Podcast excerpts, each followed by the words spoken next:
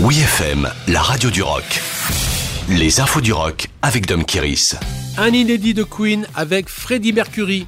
Alors que ce week-end, les regards étaient tournés vers la performance de Queen avec le chanteur Adam Lambert en concert royal pour le jubilé de la reine Elisabeth II, Freddie n'a pas dit son dernier mot. En effet, Brian May et Paul Rogers ont finalisé un titre avec la voix de Freddie Mercury qu'ils avaient mis de côté pendant des années.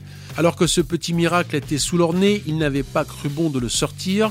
Lors d'une interview donnée à la BBC, Brian May s'est expliqué c'est une véritable découverte venue des sessions de The Miracle et je pense que nous la sortirons en septembre. Le titre s'appelle désormais Face It Alone.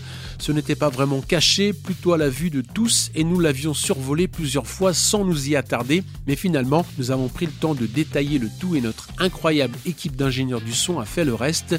Ils ont assemblé les morceaux et c'est merveilleusement touchant. À l'époque, en 1989, le groupe Queen avait enregistré une trentaine de titres dans leur studio en Suisse pour finalement en retenir que 10 pour l'album The Miracle, dont le tube I Want It All. Certains apparaissent en bonus sur la réédition de The Miracle ou en phase B de single, mais le titre Face It Alone n'apparaît nulle part. Rendez-vous donc en septembre. Johnny Depp et Jeff Beck un album ensemble. On pensait bien qu'il y avait Anguille sous rock avec la présence de Johnny Depp sur la tournée britannique de Jeff Beck. Samedi soir, Jeff Beck a confirmé devant son public qu'il y a bien un album prêt à sortir. Le Guardian a rapporté les propos du guitar héros. J'ai rencontré ce gars il y a 5 ans et nous n'avons jamais cessé de rire depuis.